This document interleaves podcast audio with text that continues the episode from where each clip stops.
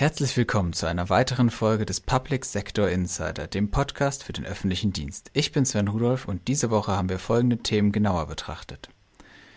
Wir sprechen mit Sabrina Kunz über die Personallage der Polizei, machen uns Gedanken über das Ziel Zero Discrimination und fragen uns, warum die nationale Sicherheitsstrategie Verspätung hat.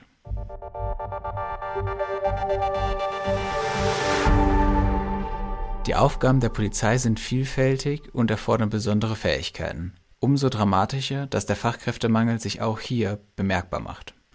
Marco Feldmann spricht mit Sabrina Kunz, Landesvorsitzende der Gewerkschaft der Polizei in Rheinland-Pfalz, über personelle Herausforderungen für die Polizei heute und in Zukunft. Einen schönen guten Tag, Frau Kunz. Herzlich willkommen im Interview mit dem Behördenspiegel. Vielen Dank, dass Sie sich die Zeit für uns genommen haben. Äh, welche Erwartungen und Forderungen haben Sie an den ja noch relativ neuen rheinland-pfälzischen Innenminister Michael Ebling von der SPD?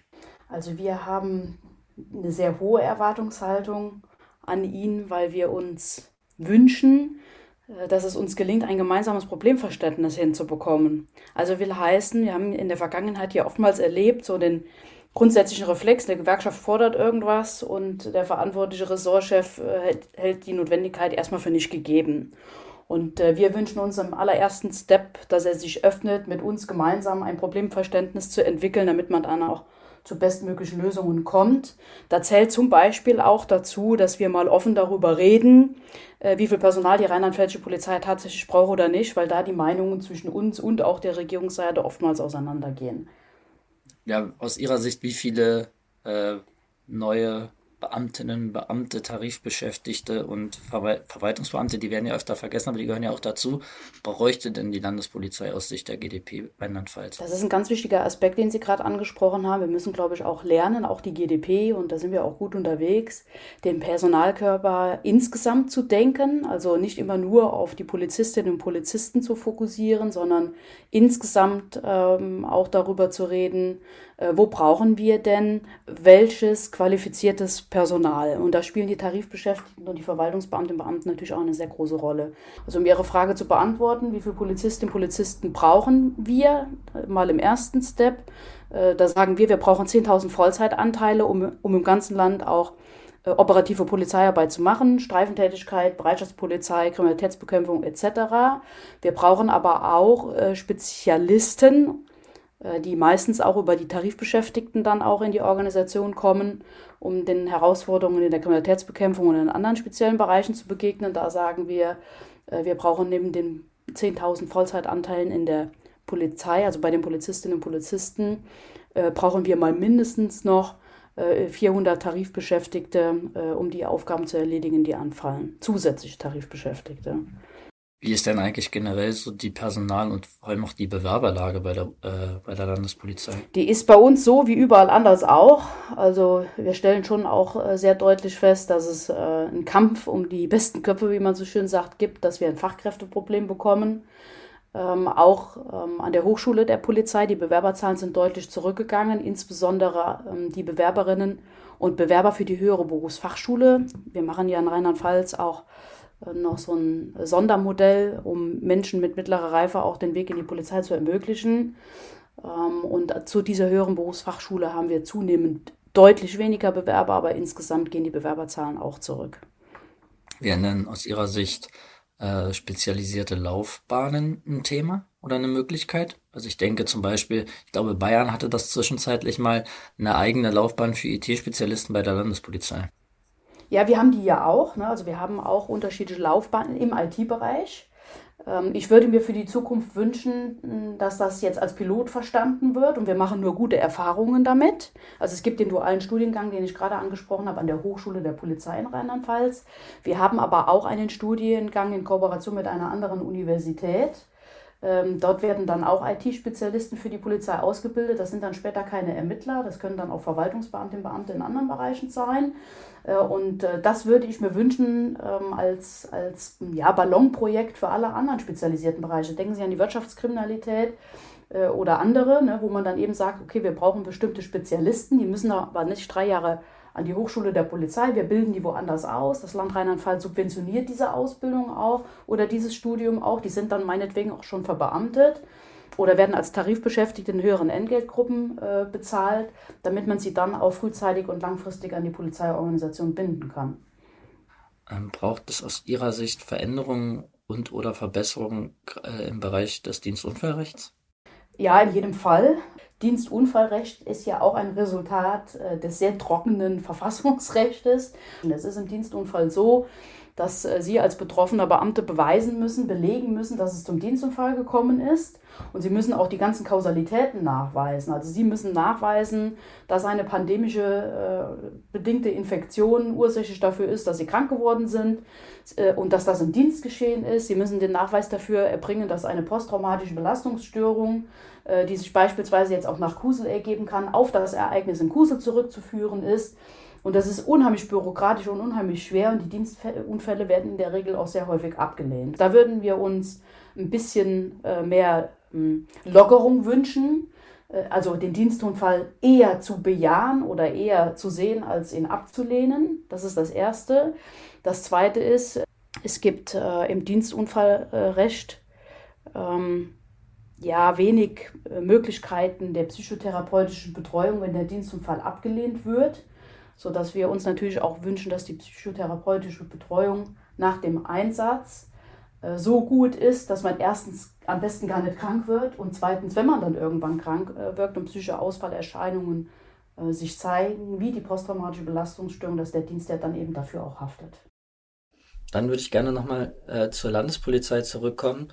Äh, gibt es aus Ihrer Sicht Bereiche, Punkte, wo die Landespolizei entlastet werden kann? Ich kann mich erinnern, in der Vergangenheit das betraf jetzt nicht nur Rheinland-Pfalz, das war eine bundesweite Diskussion, äh, gab es ja immer wieder das Thema Begleitung von Schwerlasttransporten. Das, da hat man ja schon entlastet.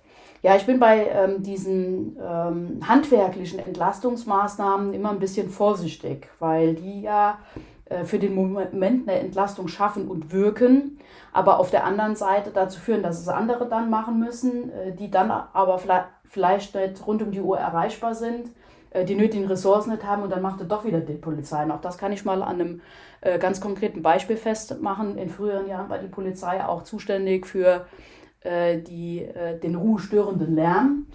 Ähm, und äh, das ist ja an die Kommunen übergegangen. Und wenn es keine äh, starken kommunalen Vollzugsdienste gibt, die rund um die Uhr besetzt sind, dann ist es am Ende dann doch wieder so, dass es auf die Polizei zurückfällt. Und das erleben wir ganz oft. Ich habe überhaupt kein Problem damit, dass wir eine offene Debatte über Entlastungsmöglichkeiten führen, äh, die es auch immer mal wieder geben kann. Aber es gibt einen polizeilichen Kernauftrag, der muss bei der Polizei bleiben. Und das ist in erster Linie die Verkehrssicherheitsarbeit, die allgemeine Gefahrenabwehr in Bezug auf das Streifefahren. Und die Strafverfolgung äh, ist zu, zu guter Letzt natürlich auch äh, jetzt aber nicht weniger priorisiert gemeint zu nennen, weil die Strafverfolgung Aufgabe der Polizei ist und auch bleiben muss, weil wir eben auch die nötigen Kompetenzen dafür haben.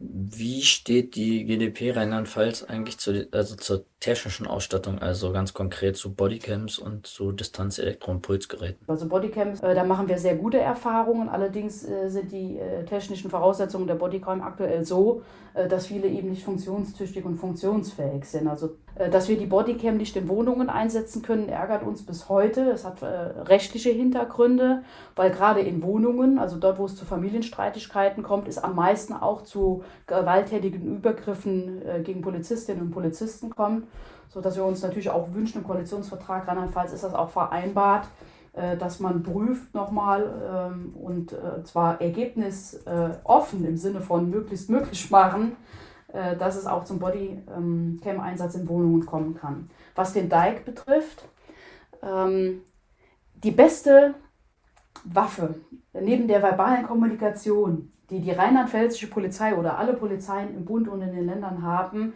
ist die Personalgröße, die wir haben. Es macht einen Unterschied, ob Sie zu einem Ereignis mit einer Streife fahren oder mit acht Streifen. Äh, die persönliche Schutzausstattung äh, ist eigentlich ja nur eine Rückfallebene für den Fall, dass man eben persönlich auch keine andere Möglichkeiten mehr hat, weil man eben nur zu zweit oder äh, zu viert ist, dann auch sich selbst zu schützen. Also mein ganz persönlicher Appell wäre, äh, ne, die Personalstärke muss stimmen. Ich habe das ja schon mehrfach gesagt heute. Und im zweiten Step ist die persönliche Schutzausstattung immer nur eine Rückfallebene. Das Distanz-Elektro-Impulsgerät, der Taser, ähm, ist nach der verfassungsrechtlichen Vorgabe ja immer ein Mittel nach der unmittelbaren körperlichen Auseinandersetzung. Und wir erleben schon, dass die Kollegen eher den Dike dann auch wählen, weil er auf körperliche Distanz ausgerichtet ist, als jetzt die unmittelbare, den unmittelbaren körperlichen Kontakt äh, zu dem äh, Bürger oder zu der Bürgerin.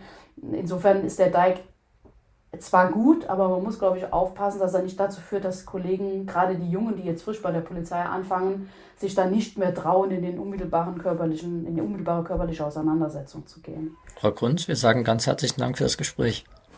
Sehr gerne. Warum ist Diskriminierung immer noch ein Thema? Im Rahmen einer Ausgabe unserer Plattform Future for Public hat sich Tanja Clement das gefragt und zeigt Probleme und mögliche Lösungen in ihrem Kommentar auf. Mehr zum Thema finden Sie unter f4p Online. Niemand darf wegen seines Geschlechtes, seiner Abstammung, seiner Rasse, seiner Sprache, seiner Heimat und Herkunft, seines Glaubens, seiner religiösen oder politischen Anschauungen benachteiligt oder bevorzugt werden. Niemand darf wegen seiner Behinderung benachteiligt werden. So steht es in Artikel 3 Absatz 3 unseres Grundgesetzes. Warum braucht es trotzdem Antidiskriminierungsbeauftragte, Beschwerdestellen oder einen Zero Discrimination Day? Weil Papier geduldig ist. Gesetze, Beschlüsse und Normen sind eine gute Grundlage, haben aber mit dem praktischen Leben erst einmal wenig zu tun. Damit sich das ändert, braucht es Kontrollinstanzen oder zumindest Anlaufstellen, bei denen Verstöße gemeldet werden können. Aber auch das kann ja nicht langfristig die Lösung sein. Die Polizei investiert heute immer mehr Zeit und Mühen in Präventionsmaßnahmen, Beratungen zur Einbruchsicherheit, Fahrradchecks, Besuche an Schulen und vieles mehr.